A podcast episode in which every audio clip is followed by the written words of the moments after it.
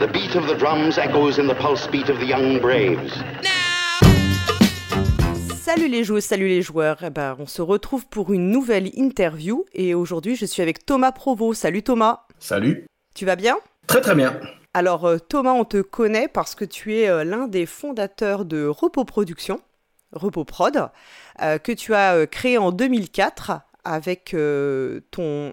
C'était ton ami en fait, euh, Cédric Comon. À la base, oui, on s'est rencontrés via des, des week-end jeux qui s'appelaient les Belgoludiques, qui existent encore d'ailleurs. Et euh, on avait les mêmes passions de jeu. Puis un jour, voilà, on a rencontré un jeu qui s'appelait Times Up. Et puis euh, on s'est dit qu'on allait se lancer dans l'aventure. Time's Up, ça a été votre premier jeu édité. Et ensuite, vous avez eu beaucoup, beaucoup de succès. Pour euh, rappeler rapidement, Ghost Stories en 2008, Seven Wonders 2011, Masquerade en 2012, Concept 2013, Just One en 2018. C'est beaucoup de... Combien de Spiel ou d'As d'or euh, vous avez obtenu avec, vos jeux? Tu, fais le compte ou pas? Pas du tout. Les Spiel, c'est facile. euh, Il y en a que deux. Il y a le Kenner et le, et le Spiel pour euh, Just One, le Kenner pour Seven Wonders. Parce qu'il n'a pas eu le Spiel, contrairement à ce que les gens pensent. C'est Quirkle à l'époque, je pense qu'il a eu. Euh, mais on se souvient plus de. Les, gamers se souviennent plus de Seven Wonders, euh, qui avait le premier Kenner Spiel officiel. Et euh, Just One, évidemment, ça c'est le Spiel. Et alors des As d'or, je sais plus, mais il y a eu Time's Up en tout ça, Concept, ça c'est sûr. Seven Wonders, je crois que c'est tout. Des nominations As d'or, on a eu une, pas mal. On avait eu Mascarade, ça c'est certain. Mais les, au- les autres, je ne sais plus. Euh, je Des jeux qui sont toujours euh, édités aujourd'hui en plus, euh, Oui. qui continuent d'être édités et qui fonctionnent toujours bien. euh, dans un monde où on a de plus en plus de jeux qui arrivent sur le marché, c'est des, des valeurs sûres. Bah, c'est le travail qui a fait ça, je pense, mais, euh, ou la méthode de travail en tout cas. Mais ouais. En fait, euh, c'est une société que vous avez créée toute pièce et que vous avez valorisée grâce à ces jeux. Euh, quelles étaient tes fonctions exactes dans Repos Production en fait? Euh, Vous étiez répartis les tâches ou vous travailliez, vous tous les deux à, de, la même façon sur les mêmes fonctions? Non, c'est assez vite, on s'est assez vite réparti le, travail sans vraiment de, structure énorme. Cédric, c'est vraiment un- une boule d'énergie et euh, il aime bien organiser plein de choses, etc. Donc c'est vraiment le tech guy. C'est lui dès qu'il fallait euh, organiser des salons, faire des trucs d'informatique, des choses comme ça. Euh, c'était et organiser la vie au bureau, etc. C'était un truc qu'il adorait. Moi, j'étais plus sur le juridique, euh, j'étais plus sur la rédaction et ce genre de choses. Le dev, on était tous les deux à 100%, même si on a eu des jeux qu'on a plus portés l'un que l'autre. D'accord. Voilà. Mais il n'y avait pas une. euh. On, était télépathes, hein, donc euh, on, on- on fonctionnait complètement parfaitement euh, à deux. Et aussi, il faut se dire que pendant probablement les deux premières années, tout ce qui sortait de, repos était lu et validé par les deux. C'est-à-dire qu'on écrivait tout à deux, on faisait un mail, on le faisait relire par l'autre, on envoyait les mails, c'est rigolo, mais les, premiers mails qu'on envoyait pour Time's Up, on a appuyé tous les deux sur, euh, sur, sur Return pour envoyer le mail, quoi. Donc euh, on était vraiment, euh, on voulait vraiment, et ça je pense c'était une volonté de Cédric, et c'était très très bien, se connaître parfaitement et bien s'entendre sur le travail, parce que bah, monter une boîte, il faut, être, il faut avoir full confiance, et la meilleure façon d'avoir confiance, c'est de travailler ensemble, en fait, de vraiment bien voir, de bien comprendre l'autre.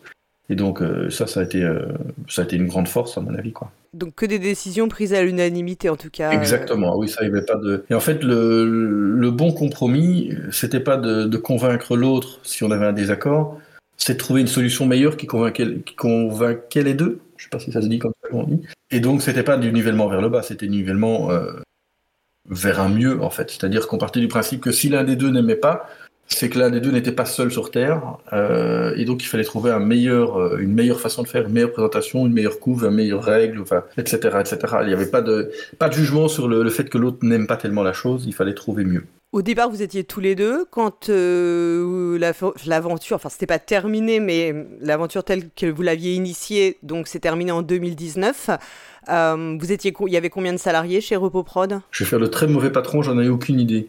Euh, je- Honnêtement, euh, pff, 14-15, je, suis vraiment très très mauvais. Il faut dire qu'on avait un excellent euh, euh, CEO, enfin manager qui était Thomas Vermeer, qui travaille toujours chez, pour Asmodee, et qui s'occupait de, tout ça. C'est-à-dire que deux, trois ans avant la revente, euh, on a décidé de passer euh, à mi-temps euh, et on ne faisait plus que du game design. Donc on s'occupait plus de rien. Quand on arrivait au bureau, on avait des réunions de validation ou, et ou de brainstorm sur certains points.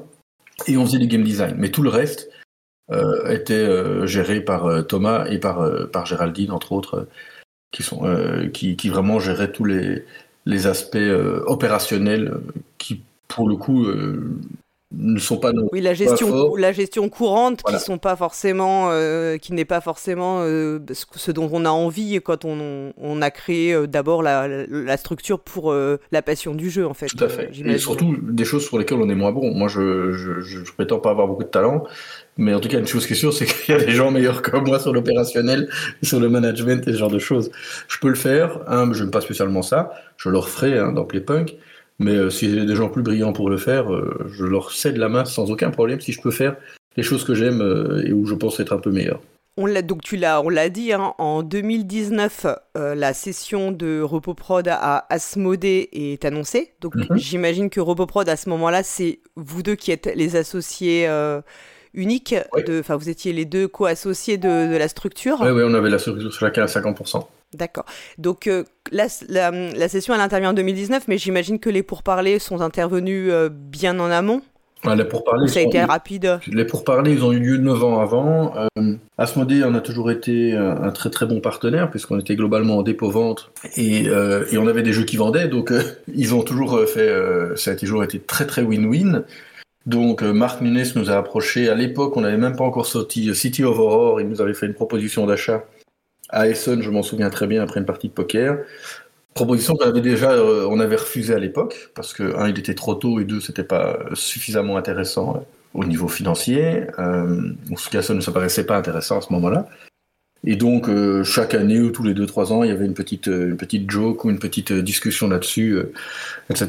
Et puis, il s'est fait que euh, quand on a revendu, on était, c'était les bons. Euh, c'est lié au fait au retour de Marc, pour être tout à fait honnête. Marc avait quitté la boîte, il est allé faire les Space Cowboys, il avait géré la, direction. Euh, il avait abandonné la direction du groupe, ce qui a été une, période un peu plus complexe pour, pour Asmodée avec repos, etc. Bah, les, nouveaux dirigeants, des autres façons de faire, etc. Et quand Marc est revenu, il nous a, il s'était plus ou moins l'invité surprise d'un souper. Ça, on avait bien compris que ça serait lui, évidemment, parce que Christophe Arnoux, qui était le directeur de Asmodée France, euh, bah, on le connaissait quand même bien et on avait bien compris dans son regard qu'il y aurait un invité surprise et que c'était, euh, enfin, que l'invité surprise serait Marc. Le soir même, on n'a pas discuté bouffe, euh, on n'a pas discuté, on a discuté que bouffe et, le, le et le beau temps. Et puis Marc nous dit, eh, on se verrait quand même bien demain pour discuter business. Et on a été le lendemain discuter business et, et ça s'est fait en une minute, quoi. Il nous a dit, bah, les gars, pourquoi vous a pas racheté? Bah, Je dis parce que vous avez jamais parce que vous avez jamais donné de prix en fait depuis euh, X années. Et il nous a dit, bah, vous voulez combien? Et voilà. On a dit combien on voulait. C'était euh, et on tapait dans les mains et c'était fait. Vous tapiez dans les mains et c'était fait. Parce que souvent dans les acquisitions, tu as une grosse période de due diligence où on va envoyer tous les cabinets d'audit pour valoriser, etc. Euh, déterminer les actifs, les passifs, ouais. Il y a eu tout ça, mais un, notre boîte était à 100% saine. et donc, rien n'a été mis en doute par rapport à, mm. l'accord. Euh. Et Marc, qui avait quand même moins de choses à gérer que maintenant, euh, avait quand même une bonne vision sur notre chiffre d'affaires, puisque globalement, à quelques exceptions près, 100% de notre chiffre d'affaires passait par Asmodée, donc il n'y avait pas de... Il savait exactement oui, il savait, ce qu'il donc euh, c'est pas un partenaire, c'est pas comme quand il achète Philibert, dont il ne connaît pas, il n'a pas une visibilité, là ils avaient une visibilité parfaite de, de, ce qu'on faisait, de, de notre de la performance de nos jeux. Donc il n'y a pas eu de et nous étions tout à fait. Enfin, il y avait, il y avait rien, il y avait rien de caché dans le repos. Tout était juste. Il n'y avait pas des stocks pourris euh, et des et des choses comme ça. Donc ça a été. Euh, il y a eu tout à fait comme il le faut une, une enfin, un audit, etc. Mais rien l'audit n'a rien changé. Il n'y a pas eu une négociation mm. sur euh, sur ce qui était sur les accords de vente qui, qui avaient été décidés, quoi. On l'a dit, hein, il y avait des, donc beaucoup de succès dans, dans, le panier, si je puis dire. Euh, donc c'est aussi la valorisation de toutes ces propriétés, enfin de toutes ces propriétés intellectuelles qui sont comme un peu des marques. En fait, les, jeux, ça, revient un peu à une marque. Euh, ça, ça a été facile. Oui, c'était basé sur les chiffres d'affaires de vente. Euh, j'imagine que c'est comme ça que ça s'est fait. Oui, l'idée, c'est ça, a, ça a été plus un, un, package global qu'un calcul précis à la ligne en fonction de tel, tel IP vaut autant, etc. Euh, c'est plutôt un calcul de, d'EBITDA, d'un multiplicateur d'EBITDA. Hein. Mm-hmm. je pourrais pas définir exactement les l'EBITDA, mais on va dire c'est les, c'est le. C'est l'excédent brut en général, en gros, ouais. et qui est multiplié fois, fois X. En général, c'est 7, ça peut jusqu'à 8. Si vous êtes dans l'informatique, c'est plus, ça peut être 200. Mais, mais voilà, c'était pas notre cas, je vous rassure. Et donc, euh, donc voilà, mais il faut savoir que quand Asmodee rachète une boîte, euh, il y a le passé euh, sur lequel ils vont rentabiliser la chose, mais aussi le futur. Et c'est aussi racheter une équipe, c'est racheter euh, un savoir-faire, un savoir-faire et euh, etc. aussi. Donc euh, donc voilà. Donc nous avions préparé à partir du moment où on était sûr de, de revendre, on a, on a commencé à structurer repos pour qu'elle soit apte à, à, subir le choc de notre départ. Même si on n'était plus qu'à mi-temps, on était quand même encore bien présent. Ouais, donc quand vous vendez, euh, vous restez quand même dans la structure, même si vous n'êtes plus actionnaire. 4 minutes 50. 4 minutes 50, vous aviez pas, parce que parfois dans ce type d'entité, on peut prévoir euh, dans les sessions de titres, euh, comment dire, des, une clause selon laquelle on s'engage à rester pendant 2-3 ans pour continuer de donner l'impulsion stratégique, etc. Là, ce n'était pas le cas? Non, on n'avait pas envie. Bah déjà, on est tous les deux des indépendants, Cédric et moi. si on revendait, c'était pour faire autre chose. Je pense qu'on était tous les deux fatigué, fatigué peut-être, oui, fatigué. On avait envie de passer à autre chose. En tout cas, moi, j'étais très très content de, de, repos. Je trouve que c'est une, c'est une super belle histoire et ça continue à être une belle histoire. Euh, mais j'avais envie de passer à autre chose. Je pense que euh, c'est long un vieux couple, et donc on avait tous les deux envie de faire des. Ça nous motivait moins, et puis on avait envie de passer à autre chose. Donc il y avait Cédric, il avait envie de relancer une aventure. Moi, j'avais peut-être j'avais envie de travailler chez Asmodée pour un peu voir euh, bah, ce, que, ce, que, ce que ça aurait pu être l'aventure dans un grand groupe et la gestion de projet à un autre niveau. Donc voilà, donc on était très content, on avait envie de passer à autre chose. Mais, et donc il n'y avait pas de raison de travailler pour pour production avec un patron au-dessus. Euh, ça n'a pas de sens, quoi. Euh, donc toi, tu restes dans le groupe Asmodée à ce moment-là. Tu, tu, prends quelle fonction? Alors je, c'était euh, la fonction en elle-même, c'était Head of Product Development. Donc j'étais responsable de, de, tous les produits qui sortaient chez Asmodée. Euh, le, c'est le, le, titre, voilà, c'est ce qu'il fait. Dans, le, dans la pratique, je devais suivre les studios et essayer de les challenger sur, les, sur ce qui sortait. C'était des discussions euh, pré-Covid et puis le Covid nous est vite tombé dessus, donc ça a été vite, euh, lancé et avec le recul, peut-être qu'on aurait pu encore réfléchir plus euh, à la désignation du poste, etc. L'idée, c'est que moi, en tout cas, je connaissais trop bien mon métier que pour considérer que je devais avoir du pouvoir sur ce que les éditeurs faisaient. C'est-à-dire que je ne crois vraiment pas qu'en ayant joué une partie, j'ai la réponse euh, fantastique qui va faire de ce jeu correct un best-seller. Ça n'existe pas ça. Euh, en tout cas, moi, en tout cas, si ça existe, c'est pas moi.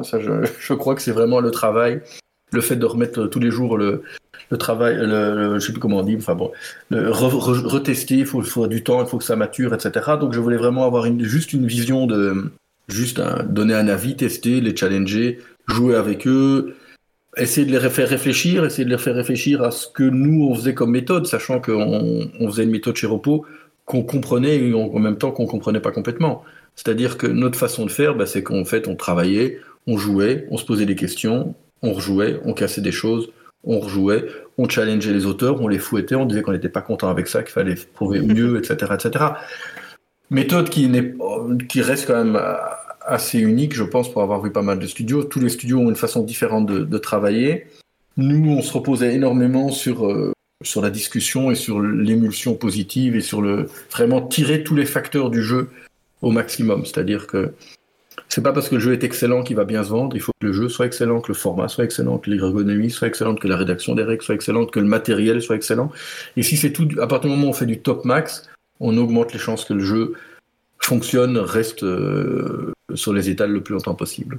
Oui, on en avait parlé une fois en off, et c'est ce que tu, tu, me disais, c'est que pour toi, il fallait euh, fallait vraiment tester les jeux et, et c'est pas juste une ou deux parties qui, qui permet d'avoir un avis. C'est-à-dire que euh, il faut tout, tout remettre en question et euh, de l'écriture des règles à la, enfin voilà, au gameplay lui-même en fait. Mhm. Euh, Mais attention, il faut. C'est un package.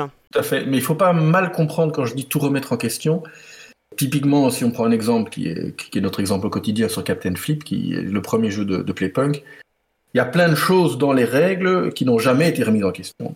Mais on a fait plus de 100 parties, euh, chacun, Antoine et moi, euh, de ce jeu. Les 100 parties ont été faites beaucoup avec les mêmes règles, mais entre la première partie et la centième, tout a été questionné, pas les fondements même du jeu, mais les pouvoirs des personnages ont changé, les plateaux ont changé, le storytelling derrière le jeu a changé.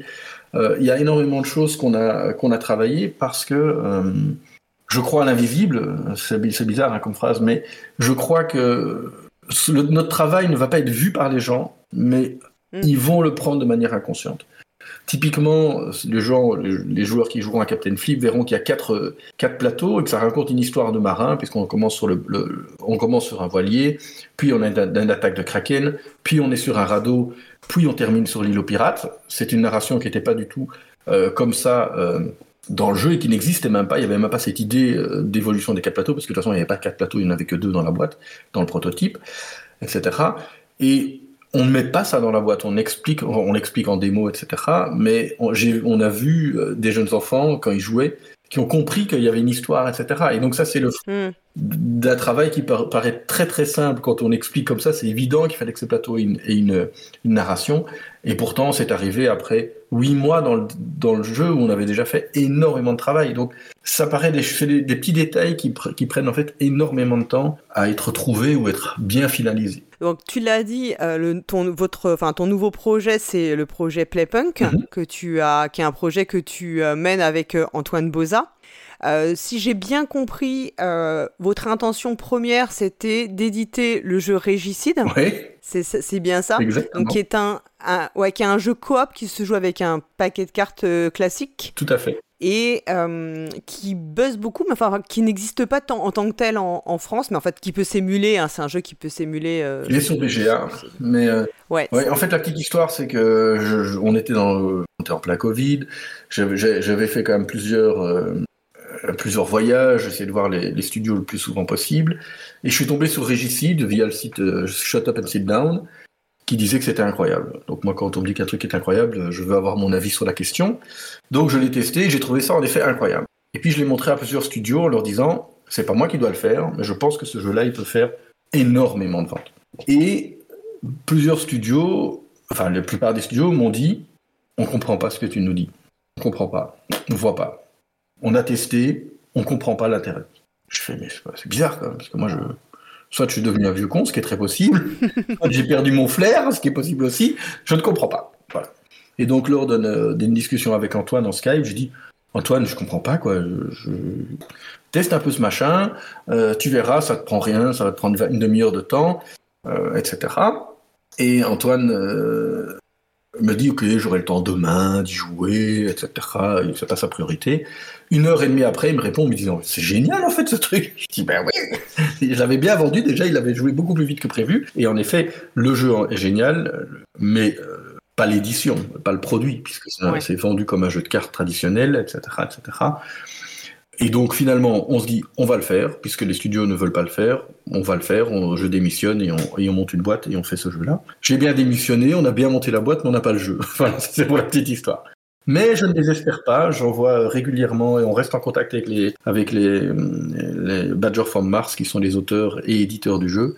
Et je, euh, je suis prêt à aller à la nage en Nouvelle-Zélande pour aller le faire. Donc, euh, je le ferai. Qu'est-ce qui bloque actuellement? Parce qu'il n'y a pas de, il y a pas d'autres, enfin il y a pas d'autres, euh, comment dire, euh, éditeurs français sur les rangs pour le, pour le, localiser en fait. Euh. Ce qui bloque.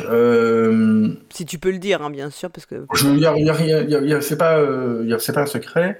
Donc nous, on leur a fait des offres que, je, que on a fait une offre comment, financière que je ne comprends pas comment ils aient refusé, mais voilà, ça c'est un détail. Le truc, c'est qu'ils sont auteurs, éditeurs, jeunes et motivés, et c'est tout à leur euh, honneur, et donc ils ont envie de le faire eux-mêmes.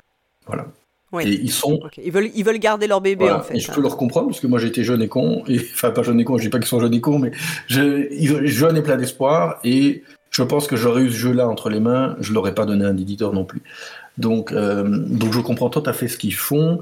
Euh, voilà, j'espère un jour les faire changer d'avis. Euh, ou en tout cas participer à la prochaine édition, parce qu'il va y avoir euh, Réussite Legacy qui va sortir, donc je suis déjà en contact avec eux pour, euh, pour euh, parler d'un partenariat, que ce soit pour la version française, la version européenne ou n'importe quoi. Mais voilà, mais en fait, ils sont très très très brillants, ils ont déjà fait des Kickstarter, et le Kickstarter permet quand même de rentrer de l'argent assez rapidement et plus facilement que les moyens traditionnels, on va dire.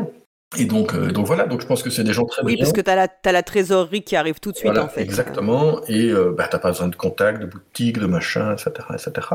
Et ils font leur petit bonhomme de chemin, et donc euh, ils ont envie de vivre de ça, et je ne peux pas les critiquer sur le fait qu'ils aient envie de prendre la meilleure solution et peut-être prendre le plus de risques pour avoir le plus de retours.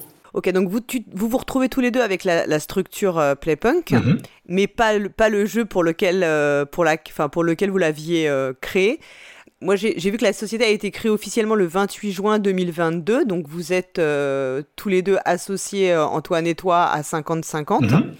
Euh, c'est une société de droit belge. Yep. vous êtes tous les deux co-gérants et j'imagine que tu... Je crois imaginer que tu reproduis un peu ce que tu avais au début de Repos Pro, c'est-à-dire des décisions à l'unanimité, un, un, travail vraiment main dans la main? Tout à fait, oui, il n'y a pas de raison. Un, il n'y a pas de raison de changer, et deux, je ne sais pas faire autrement. Donc, euh, et je, avec Antoine, on se connaît depuis très longtemps, on a travaillé très longtemps ensemble. J'ai l'impression, mais je peux me tromper, Cédric sera peut-être pas d'accord, que certains jeux d'Antoine que j'ai plus portés en termes de développement que, que Cédric. Donc j'ai eu, mais c'est pas sûr, hein, ça se discute. Hein, mais j'ai pas de, enfin voilà, j'ai fait énormément, j'ai souvenir énormément de discussions, de dialogues avec Antoine, de réflexions sur qu'est-ce qu'on va faire de Ghost Stories, qu'est-ce qu'on va faire de Seven, etc., etc., etc. Ce que Cédric a fait aussi. Hein, mais donc voilà, on se connaissait très très bien. On avait clairement les mêmes goûts éditoriaux. C'est-à-dire que quand on crie euh, tout seul, euh, quand on ouvre une boîte, ben on, a, on se rend compte que l'autre l'a fait aussi quand il a ouvert la boîte et qu'il a trouvé que c'était mal fait. Euh, et, donc, et donc voilà, donc je pense que c'était. ça me paraît évident qu'il faut que les jeux qui vont sortir chez Playpunk soient 100% en accord avec les deux, avec les deux associés, quoi. D'accord. Il y a une BD que j'adore, dont je vais pas retrouver le nom évidemment, mais je vais retrouver le nom après. Enfin bon, la, les jeux chez Repos que Cédric et moi on adorait, ont toujours été des, des bonnes ventes. Les jeux qui ont été poussifs en développement, sur lesquels on a eu des doutes, ont toujours été soit des échecs, soit des, demi-succès. C'est-à-dire que euh, nous sommes des très très bons... Euh, des nicheurs Des nicheurs, en tout cas, en fait, on est très simple, c'est-à-dire que ce qu'on aime, les gens l'aiment. Ouais. Mais évidemment, parce qu'on a enlevé tous les trucs qui pourraient nous, nous embêter dans The Seven Wonders ou dans n'importe quel jeu chez Repo, il y a plein de choses qu'on a enlevées au fur et à mesure des parties, parce que des règles qui nous embêtaient, des frustrations qui étaient inutiles, on a mis du plaisir à tel endroit, etc., etc. Et au final, le produit il était comme, comme on le voulait et euh, exempt de tous les micro défauts qu'on aurait pu, euh, qu'on avait décelés, quoi. Et donc je pense que chez l'époque, on fait la même chose. Ok, donc après, vous devez, enfin, vous commencez à vous dire que vous allez chercher d'autres jeux. Comment ça se, donc le, jeu dont tu parlais, c'est Captain Flip, ouais. Captain Flip, euh, c'est le jeu de Paolo Mori. Exactement. comment il vous arrive ce jeu? Alors, euh, bah, l'idée d'abord, la première chose, c'est on s'est dit, mais qu'est-ce qu'on est des vieux, des vieux schnocks du, du milieu, qui on veut et comment on veut le faire? La première chose, ça a été, on veut, on veut travailler avec les, auteurs qu'on aime euh, et qu'on trouve brillants euh, et donc on a contacté tous les, médiums ou les seniors du, métier en leur disant, ben voilà, on est deux vieux schnocks, euh, on veut faire de l'édition de jeux, on cherche des, produits originaux, intéressants, etc. etc. Et, euh, et on est, c'est comme ça qu'on est tombé sur, le, sur Captain Flip, qui est un jeu de Paolo Mori et de Rimo Consadori. Moi j'adore Paolo Mori et je trouve, hélas, que c'est un auteur qui n'a pas toujours eu beaucoup de chance éditoriale. Et donc, euh, on était très content d'avoir ce jeu-là je trouve génial, avec une mécanique d'une simplicité extrême et qui se dit, tous les gens qui vont jouer se disent, mais pourquoi on n'y a pas pensé avant? Comme toujours. Euh, et donc voilà, donc on a refait en fait une démarche classique d'éditeur de rencontre d'auteurs, mais en, en, se spécialisant, en faisant des premières euh, démarches auprès d'anciens ou de vieux riscards du business comme nous, mais il se fait que notre deuxième jeu, c'est avec des petits jeunes, donc voilà, c'est euh, le... Oui, c'est ce que j'allais dire, comme quoi c'est le contre-exemple. Voilà, ben, c'est la théorie et la pratique. Voilà, donc il n'y a pas de... Une chose qui est sûre, c'est qu'il n'y aura pas de jeu d'Antoine. Ça, c'était une des choses sur lesquelles on s'est mis d'accord. Moi, je ne suis pas là pour... Euh, j'allais te, poser, te poser la question de savoir si c'était envisageable ou pas de publier un de ces jeux. C'est pas envisageable, en tout cas au début. Euh, moi, je pense, c'est Antoine qui répondra, mais il était un peu fatigué de créer, il a envie de passer à autre chose. Je pense que développer, c'est vraiment un autre métier qu'éditer, que, que, être auteur. Euh, il y a vraiment un regard, un regard critique qu'il faut avoir sur l'œuvre, etc. C'est aussi très créatif. Euh, ça pose plein d'autres questions que, que la création. Euh, mais c'est time consuming, ça demande du talent, ça demande de faire des choix qui sont parfois très compliqués. et donc je pense qu'il va, ça va complètement le nourrir. Donc s'il n'est pas assez nourri, il mm. refera des jeux. Mais moi, je pense que pour que les jeux soient bien faits, je trouve que l'auto-édition est presque toujours une gageure et un échec. Euh, il y a des, contre-exemples évidemment, et donc une boîte dans laquelle un des auteurs aurait édité le jeu et que les deux autres doivent faire pour qu'on soit à 50-50, c'est pas possible, on sera pas neutre et donc on le fera pas du mieux qu'on peut.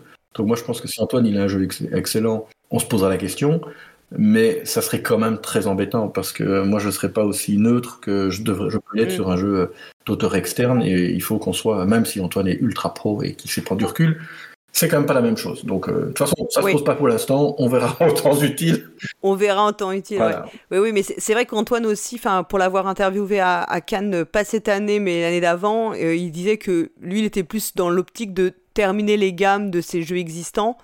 Enfin, de continuer ses gammes, mais pas forcément euh, bah, de travailler pour Kaedama, mais pas forcément de, ouais, de, lancer de nouveaux, de nouveaux jeux en fait. Oui, tout à fait. Il avait, d'autres envies, quoi tu le disais, donc la première étape, c'est que vous avez donc contacté des, auteurs, euh, autrices que vous connaissiez et euh, voilà, que, vous appréciez. Euh, mais ensuite, comme tu l'as aussi dit, il y a un deuxième jeu qui est dans les, qui est dans les tuyaux. C'est un jeu cette fois de Grégory Grard. Oui, et de Mathieu Roussel. Et de Mathieu Roussel, voilà.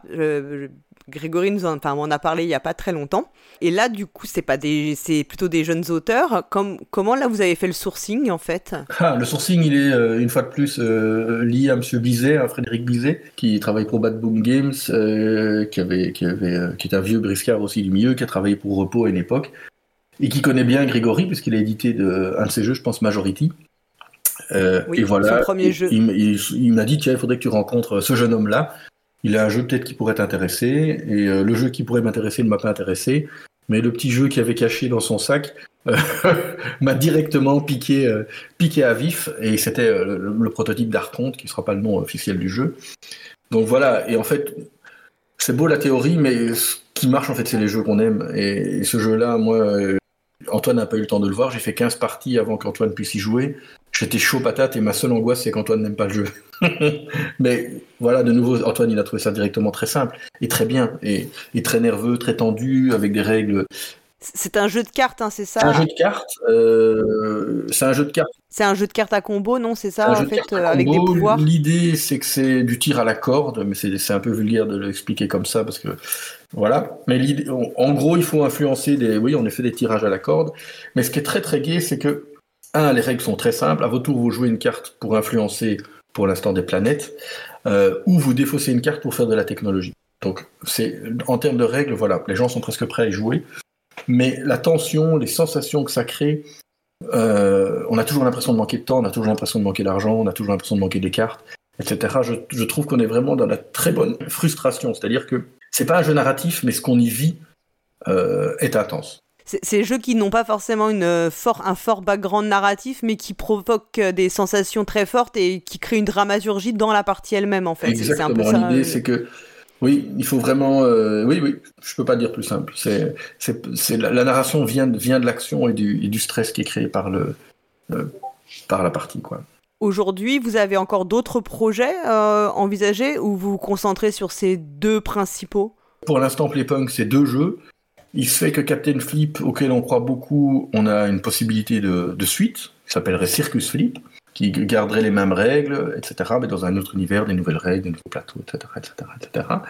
Et sinon, ben, on va retourner à, on sera là à Essen, on sera là à Cannes évidemment, on sera là à Nuremberg probablement pour, euh, pour voir d'autres jeux.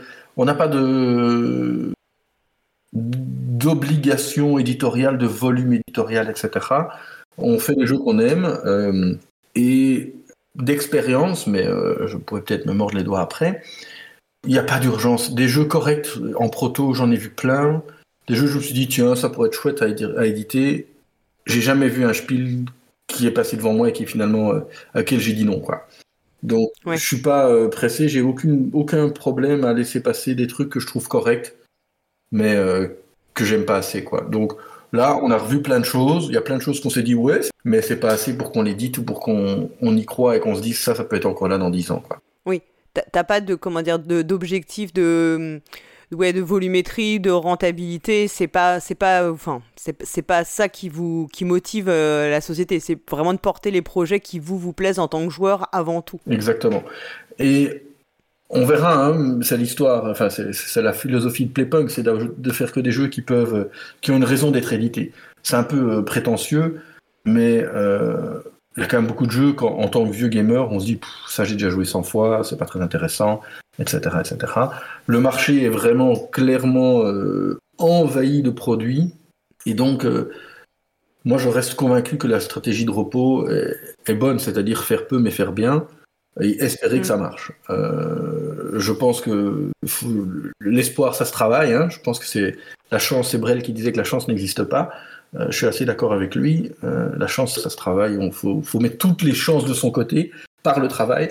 Et donc, c'est ce qu'on va essayer de faire. Donc, peu de jeux et espérer qu'il qu s'installe euh, au moins plusieurs années. Quoi. Ouais, moi je suis, assez d'accord avec toi que la chance, c'est plutôt. Enfin, la chance, ça se provoque, c'est un talent en réalité. C'est le talent d'aller la chercher euh, plus qu'autre chose. Euh, parce que, avec toi, avec ton expérience, c'est vrai qu'aujourd'hui, tout le monde se plaint du, du grand nombre de sorties, euh, du fait qu'il y ait beaucoup de choses finalement moyennes euh, qui, sortent, mais qui ne sont pas forcément transcendantes ou qui repompent euh, beaucoup de ce qu'on a déjà vu.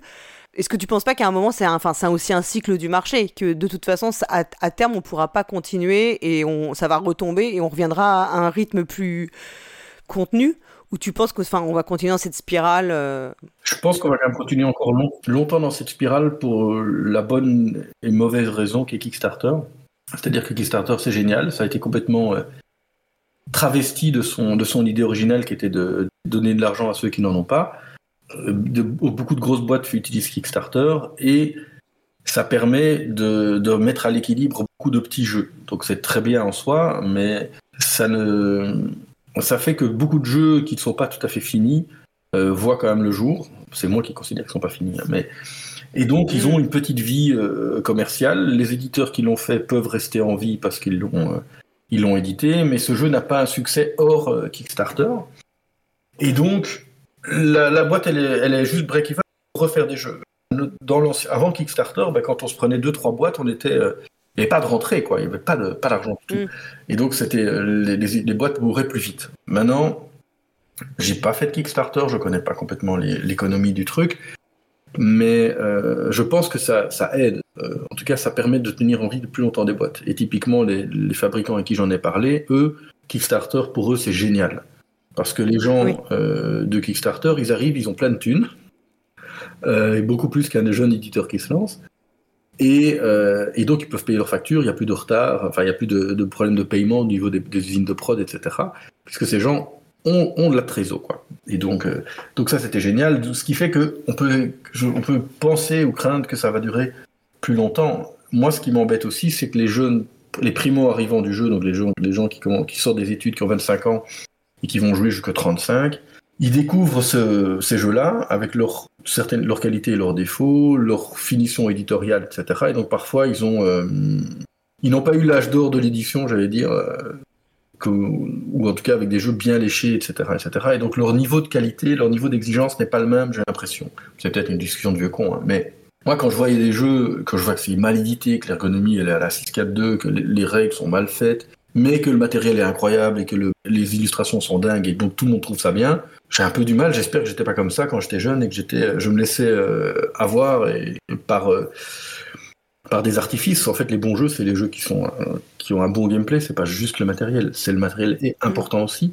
Mais euh, mais voilà, je suis parfois très surpris. Maintenant, c'est peut-être vraiment parce qu'on est peut-être moins en accord qu'avant, mais très surpris par des, des, nouveaux succès où je me dis tiens, c'est bizarre, ça j'ai déjà joué 100 fois c'est très beau, mais, euh, mais je ne vois pas le, voilà, je ne vois pas pourquoi les, les gens s'excitent là-dessus. Mais c'est probablement parce que c'est des jeunes, des, jeunes joueurs et donc eux connaissent pas tous. Euh, ils n'ont pas 50 ans de jeu, enfin 30 ans de jeu derrière, quoi.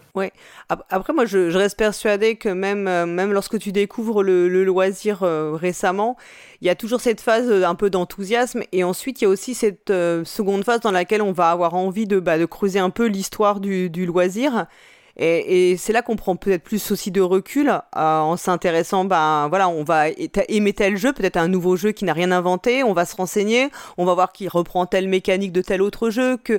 Et, souvent c'est aussi un cheminement personnel en fait de, de l'évolution des joueurs. Alors je dis pas que tous les joueurs ou joueuses le feront parce que bah, tout le monde n'a pas envie d'y consacrer la même... Euh, le même temps et la même passion. Mais je pense que c'est quand même aussi, ça fait aussi partie du, du cheminement personnel euh, Tout à fait, ouais, pour les, les, les, personnes qui arrivent dans le hobby aujourd'hui, hein, où il y a déjà beaucoup de, où l'offre elle est déjà très importante. Tout à fait, mais tu vois, si on prend un, si on reparle de Kickstarter, quand tu vois, ce que, en fait, quand moi j'analyse le, temps de développement pour faire un jeu et que je vois des gros jeux qui sont en Kickstarter avec 4 ou 5 boîtes complètes d'extensions, je dis mais les gars quoi vous, vous faites avoir quoi, c'est pas possible. Même, euh, enfin, il faut être surhomme pour euh, tester, équilibrer euh, ce genre de choses. Et Dieu sait qu'il y a des jeux incroyables sur Kickstarter. Je, suis un très grand fan du travail d'Isaac Childress sur sur sur Doom etc. Et il y a d'autres choses très bien, mais il y a vraiment des trucs où c'est, je, je sais presque de l'escroquerie quoi. Les mecs qui font des des extensions, etc. Il n'y a même pas le temps humain pour. Euh, et donc, euh, j'imagine pas. Mais, voilà. mais de toute façon, en effet, je pense que les jeunes joueurs se font des, vont se faire leur propre culture et que des, euh, ils, vont, euh, ils vont pouvoir trier, trier le livret du bon grain, etc. Et puis, je pense qu'il y a quand même pas mal de bonnes petites choses qui sortent maintenant, mais c'est vrai que je suis parfois un peu surpris par par l'engouement, par l'engouement ou par des, des, des, vagues. On se dit oh là là, mais faut se calmer les jeunes, c'est quand même pas génial, ou c'est pas bien équilibré, ou etc. etc. Enfin bon. Toi, en tant que joueur, dans les, dans les sorties vraiment récentes, euh, qu'est-ce qui t'a vraiment beaucoup plu euh, Où tu t'es dit vraiment, voilà un très très bon jeu? Alors, je vais prendre mon app discrètement. Euh, dans les trucs que j'ai trouvé très très bien dernièrement, mais je n'ai pas fini, un des, de toute façon, un des meilleurs jeux de ces dernières années, c'est Cthulhu Death Medaille. Je trouve que. Ah bon, on est d'accord alors. c'est vraiment la quintessence du game design, c'est-à-dire que je vais dire du mal de Zombicide, mais Zombicide pour moi c'est juste des figurines et un système de jeu ça, patoche, mais c'est pas un vrai, ça n'a pas été bien réfléchi par des vrais designers. Et là, Rob Davio et Eric Lang, ils ont fait avec Toulouse Death Medaille un truc pur, quoi, du pulp, ah de l'action, un truc réglé, des façons, une génération de scénarios qui est intelligente, des compétences intelligentes. C'est riche et varié en même temps. Il y a qu'une compétence sur trois qui change. Enfin, c'est bourré, bourré, bourré de talent et de bonnes idées. Qui fait que bah, j'ai joué un nombre incalculable de parties. Tous les gens à qui j'ai joué ont, vraiment, vraiment bien aimé. Alors, je te rejoins vraiment complètement parce que je trouve que c'est un jeu qui est très épuré en fait en termes de, règles et pour, un jeu de ce type, c'est assez euh, extraordinaire parce que souvent ce sont des jeux qui peuvent être très lourds et là c'est pas le cas et je trouve que bah, de façon générale Rob Davio il arrive vraiment à épurer beaucoup les jeux qui, sur lesquels il travaille.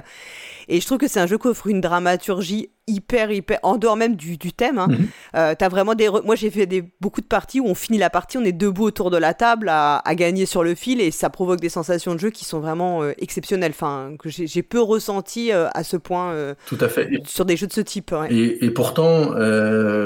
Enfin, c'est vraiment, c'est là où on voit, je trouve que le, talent des, auteurs et de l'éditeur là-dessus, c'est que c'est un dungeon crawler. Hein, il c'est dans mm. cette catégorie-là. Et en fait, des dungeon crawlers, j'en ai fait tellement, ils sont tous tellement pas intéressants. C'est-à-dire que c'est toujours la même chose. Ici, il y a une vraie tension, les personnages sont forts. Mm. C'est vraiment tout est dans le détail jusqu'au bout, et ce qui fait que c'est ce qu'on a envie d'y rejouer, que, que, que, que, le système de, même si les, les saisons sont, sont pas vraiment liées, il y a quelque chose qui fait que on a envie d'y rejouer, changer un scénario et changer l'ancien, ça change tout. Enfin, c'est vraiment euh, très très très bien ben, fait. Euh, dans les trucs que j'ai vraiment adoré ces derniers temps, euh, c'est tout con mais Mantis de chez euh, Tony Keaton dans le genre de jeu euh, débile crétin qui marche super bien. je trouve que c'est assez brillant de simplicité. Il y a Dune évidemment, je suis un très très grand fan de tout le travail de Paul Denen, même si son dernier jeu là qui s'appelle Wild Wild West qui est sorti aux US il y a peu est, franchement décevant. avec Clan qui est Dune, c'est un des ça, c'est deux jeux qui sont vraiment incroyables et qui, de nouveau, sont pas très originaux, mais qui sont léchés euh, et qui créent un plaisir euh, à chaque partie. Quoi. Donc, ça, c'est très très bon. Mm.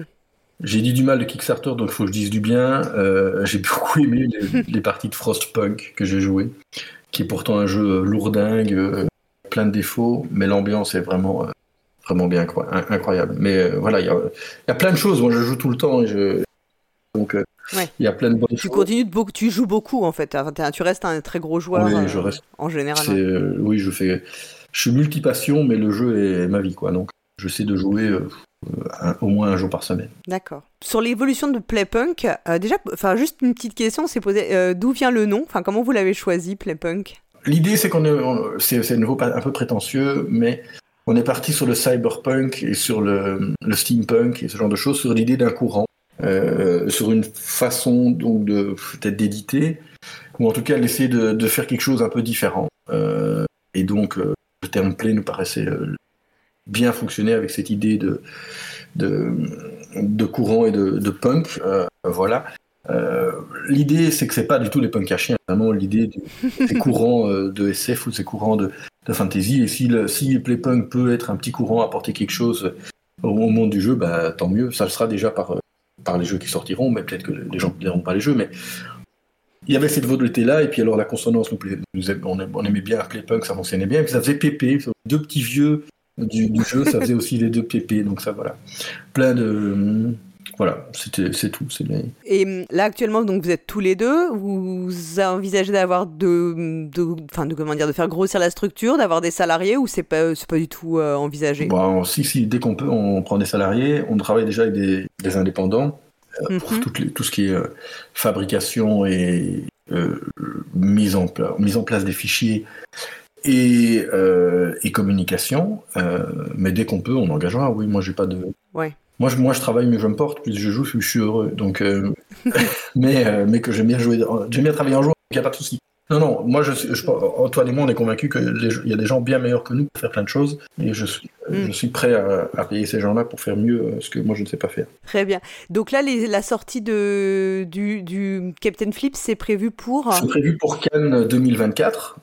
Donc Captain Flip, c'est un jeu familial de pirates. Le but c'est que les joueurs sont, des captains pirates qui doivent s'enrichir. Jusque-là, c'est assez simple.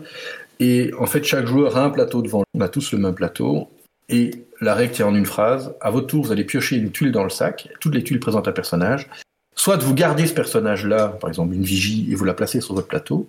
Soit vous la flippez, vous la retournez de l'autre côté. Vous savez que ce ne sera pas le même personnage. Vous ne savez pas lequel ça sera, il y en a neuf personnages différents. Et ce nouveau personnage, vous le placez sur votre plateau. Voilà, ça c'est la règle. Okay. Évidemment, tout repose sur les plateaux et sur l'interaction entre les neuf personnages, sachant que parmi les neuf personnages, il y a des canonnières. Et les canonnières, quand on en a trois ou plus à la fin de la partie, on a perdu, parce que notre bateau explose. Donc à chaque tour, en fait, chaque joueur est confronté à un micro-choix, à des micro-décisions, euh, et le jeu monte en pression, puisque euh, au début, bah, c'est facile de placer les tuiles, mais au fur et à mesure, bah, ça devient de moins en moins facile de bien rentabiliser les tuiles, et surtout, il y a ces canonnières qui peuvent nous faire perdre la partie.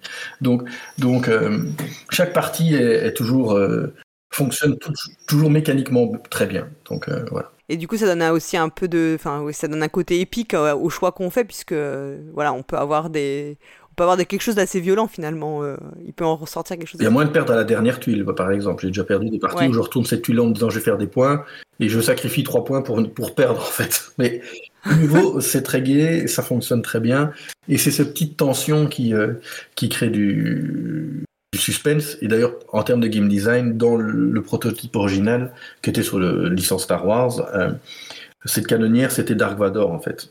Et euh, ce était rigolo, hein, mais ça marche mieux avec une canonnière, etc. Et à la, la, fin, si on en avait trois, on perdait des points, on n'avait pas, on n'avait pas perdu. C'est typiquement des choses que nous on a ajoutées en disant en fait, ce qu'il faut, c'est renforcer la narration, il faut renforcer la tension qui est autour de ça. Et donc plutôt que de faire de perdre des points et au final avoir perdu, on s'est dit bah en fait, il faut qu'on perde. Et, et c'est, c'est, ça, c'est typiquement euh, des choses qui, euh, qui demandent du temps à, à, être, à être trouvées. Et en fait, ça a renforcé le jeu, malgré que ça pourrait être entre guillemets plus frustrant. Mais comme on ne peut perdre que sur un, propre, un choix personnel du joueur, c'est très très gai, c'est votre faute si vous explosez. Donc, euh, donc ça marche bien, le joueur ne peut que se mordre les doigts. C'est intéressant ce que tu dis parce qu'il y a eu un, un, article de Bruno Feduti il n'y a pas longtemps sur son blog et euh, qui faisait écho à des, des réflexions qu'il y a eu sur les réseaux sur euh, justement les, la frustration dans les jeux et les jeux qui pouvaient être entre guillemets méchants avec les joueurs et joueuses. Pas forcément les interactions entre joueurs et joueuses, mais vraiment le jeu pouvait être un peu méchant et que parfois aujourd'hui on a une tendance à avoir des jeux qui sont trop gentils qui ne malmènent pas, qui malmènent pas forcément les joueurs et joueuses suffisamment et, et qui font que les choix, ne sont, les choix qu'on fait en cours de partie ne sont pas euh, finalement su suffisamment euh, n'ont pas forcément suffisamment de poids sur le sur le reste en fait. Il y a pas ça, ça prive d'enjeu finalement les, les parties. C'est quelque chose auquel tu adhères comme euh, comme oui, oui, tout à fait. philosophie? Euh, ouais. tout à fait j'adhère à ce genre de choses même si je suis pas je suis un, un un chantre de l'interaction forte, mais pas de, la pas trop de frustration. Par exemple, je suis un, les worker placement, si on reprend les worker placement, Agricola, qui reste un, un, monument, était très très très violent en worker placement. Parce que si on ratait sa naissance, on avait perdu la partie, grosso modo. Et quand on prend d'une Imperium maintenant, si quelqu'un vous vole votre place, vous n'avez pas perdu. Vous devez vous adapter. Et typiquement, mm. euh, je pense que Aujourd'hui, un Agricola, avec son système de, worker placement, est trop agressif, trop violent et trop punitif. Là où à Dune Imperium, on est vraiment pas dans le chafouin, mais dans ah, j'aurais tellement voulu ça, mais c'est pas grave, je vais faire autre chose. Euh, et il faut pas du tout le on s'en fout de ce que les autres font. Ça, je n'aime pas du tout, ça marche pas. Il faut qu'il crée de la tension, etc. Mais il faut pas qu'il y ait une frustration trop violente où on a l'impression d'avoir perdu trop euh, sur le coup d'un autre, euh, ou en tout cas, on peut le faire, mais alors il faut que ce soit dans un jeu bien particulier, dans une autre mécanique bien particulière, mais il faut l'interrogation. La frustration, c'est bon, il en faut, euh, mais pas trop. Il fait un savant dosage. Hmm. C'est comme le sel et le poivre. Il n'en faut pas trop. je ne sais pas s'il y a autre chose que tu veux dire sur les, les projets de Prepunk ou les évolutions que tu, tu vois, ou si tu penses qu'on a fait le tour? Non, je pense, bah, je peux peut-être dire notre deuxième jeu euh, sorti en 2024. Là, on est dans les, euh, on, attaque deux chantiers très importants. Un qui sont le fine tuning, puisqu'on a le corps des règles est, vraiment, euh, est vraiment finalisé. Donc ça, c'est bon. Mais comme c'est un jeu de cartes, comme tu l'as dit, il y a 90 cartes. Il y a un plateau de développement recto verso. Donc ça fait beaucoup de travail. Donc ça, on va vraiment poncer, comme dirait Mathieu, le deuxième auteur. On va poncer le jeu dans ses moindres retournements. Et à côté de ça, on travaille toujours sur le sur la thématique parce que c'est compliqué de, trouver des thèmes qui nous plaisent et des, euh, dans la pléthore de jeux. Donc, euh, donc voilà, mais en tout cas, on sera là à Essen avec un, un, stand euh, et ça sera très très bien. Et sachant que le jeu est deux ou quatre joueurs, c'est un, peu particulier. Mais Antoine et moi, on est des gros fans de jeux d'équipe. D'ailleurs, je ne dors plus depuis l'annonce de Dune Uprising pour ceux qui, qui est la version la nouvelle version de Dune qui peut jouer en équipe de 3, enfin bon ça. Mais euh, donc ce jeu-là, Arconte pour le, citer son, son, nom de code, sortira à Essen et ça sera un 2 joueurs ou 4 joueurs en équipe de 2. D'accord, super. Bah écoute Thomas, je te remercie vraiment beaucoup du temps que tu m'as accordé. Euh, c'était vraiment super intéressant et euh, voilà des projets que ben moi je vais suivre à titre personnel et euh, j'ai bah, j'ai hâte ouais, de pouvoir de pouvoir y jouer. Puis bah je remercie tous les auditeurs et auditrices qui nous suivent et puis à bientôt. Salut. Salut.